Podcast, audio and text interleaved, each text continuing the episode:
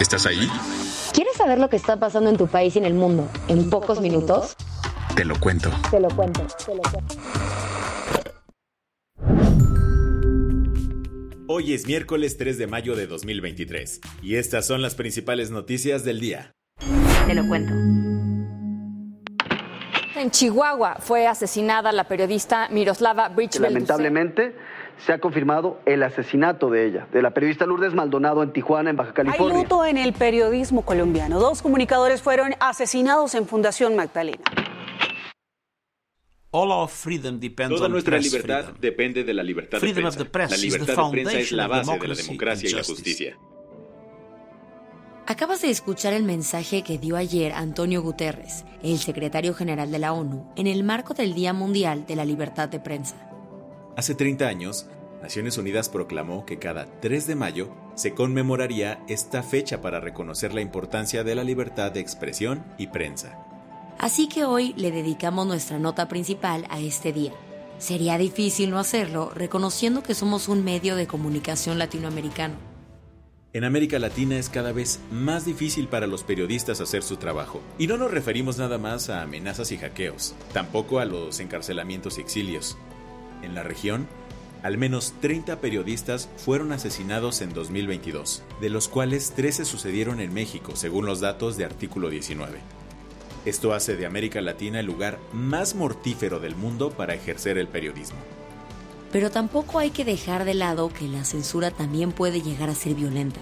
Según el Reuters Institute de la Universidad de Oxford, entre 2013 y 2022, más de 60 periódicos venezolanos desaparecieron o dejaron de circular indefinidamente, ya sea por falta de fondos o por el control del gobierno. Y es que la prensa independiente, sin injerencia del Estado, es fundamental para construir sociedades democráticas. Because they are the fake, fake disgusting news. Si nada más escucha a uno, a Ciro, o a Loré de Mola, o a Sarmiento, no, pues, además, este, es hasta dañino para la salud. O sea, si los escucha uno mucho, hasta le puede salir a uno un tumor en el cerebro. Y esos son solo dos casos. ¿Qué decir de la persecución de Daniel Ortega contra periodistas críticos en Nicaragua? Las descalificaciones de Nayib Bukele contra la prensa que cuestiona su estrategia de seguridad en El Salvador. O ¿Qué decir cuando Bolsonaro le dijo a un periodista que se moría de ganas de, literalmente, llenarle la boca de puñetazos? Y es que el gran problema de que los gobiernos interfieran en los medios es que, sin darnos cuenta, un día solo escucharemos la versión que el Estado quiere que conozcamos. Por eso, hoy más que nunca, es importante alzar la voz en favor de la libertad de expresión, el combate a la desinformación y en favor de una prensa cada vez más libre. ¿Qué más hay? Los guionistas y escritores de Hollywood se fueron a huelga. Después de 15 años de llevar la fiesta en paz, los 11.500 miembros de la Writers Guild of America decidieron romper el silencio e irse a huelga por las condiciones laborales de Hollywood.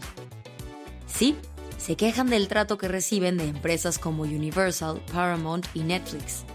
Esta decisión se lleva cocinando tras seis semanas de diálogo por preocupaciones salariales debido al boom del streaming y las inesperadas estrategias para recortar gastos. Las y los guionistas aprovecharon para exponer a las llamadas mini rooms, que consisten en grupos pequeños de trabajo de alrededor de 10 semanas, donde los participantes escriben guiones rapidísimo y la paga suele ser muchísimo más baja.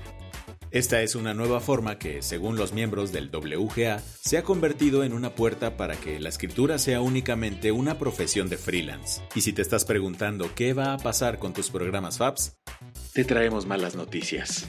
Lo primero que se verá afectado son los programas de entrevistas y sketch. Se cancelarán programas como Saturday Night Live, The Late Show with Stephen Colbert y The Tonight Show starring Jimmy Fallon, quien por cierto demostró todo su apoyo diciendo, Necesito a mis escritores. Necesito realmente a mis escritores. Sin mis escritores no hay show.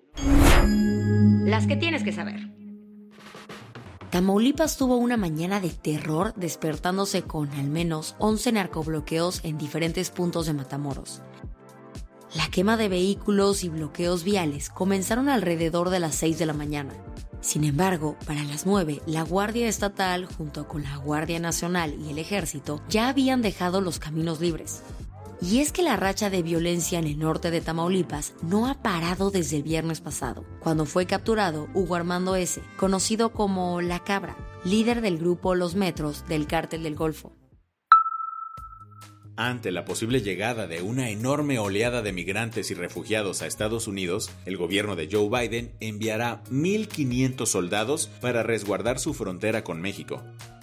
Esto se da a días de que expiren los controles fronterizos instaurados por la pandemia de COVID-19, incluyendo el llamado Título 42, el cual permite las devoluciones rápidas de personas detenidas.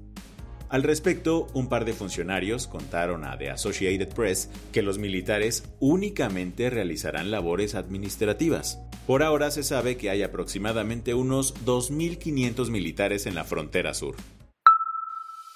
Si de por sí todos andábamos medio ciscados con la inteligencia artificial, Jeffrey Hinton de plano nos dijo, quítense que ahí les voy. Hinton, mejor conocido como el padre de la IA, decidió renunciar a Google para hablar libremente de los peligros de la inteligencia artificial. En una entrevista con la BBC, dijo que uno de los peligros más aterradores de dicha tecnología es que pudieran volverse más inteligentes que los humanos. Y si esto cayera en manos equivocadas, podría resultar muy, pero muy mal. Luego de que Messi se fue a dar el rol por Arabia Saudita en un viaje no autorizado, el PSG no renovará su contrato. Luego de perder contra el Orient el domingo en la Ligue 1, los jugadores tenían entrenamiento el lunes y el martes era su día libre. Pero Messi tomó sus chivas y se fue a Riyadh por un compromiso publicitario. Ante esto, el Paris Saint-Germain dijo que Messi estaría suspendido por dos semanas sin jugar ni entrenar y sin cobro de sueldo. Pero horas después, se confirmó su adiós definitivo. La del vaso medio lleno.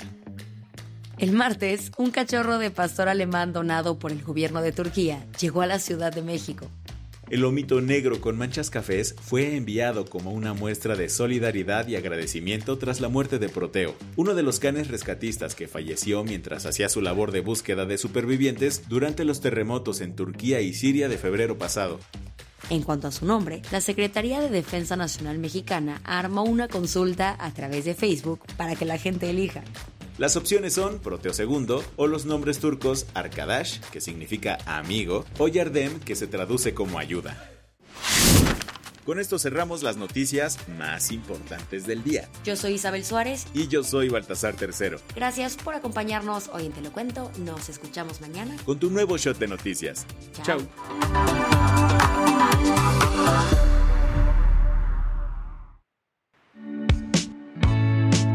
Este noticiero es una producción de Te lo Cuento. El guion de este episodio estuvo a cargo de Aisha Al-Yanabi y Ana Ceseña. La dirección de contenido es de Sebastián Erdmenger. Francis Peña es la directora creativa y el diseño de sonido está a cargo de Alfredo Cruz. Si quieres estar al día, nos encuentras como arroba Te lo Cuento en Instagram, TikTok, Snapchat y Twitter.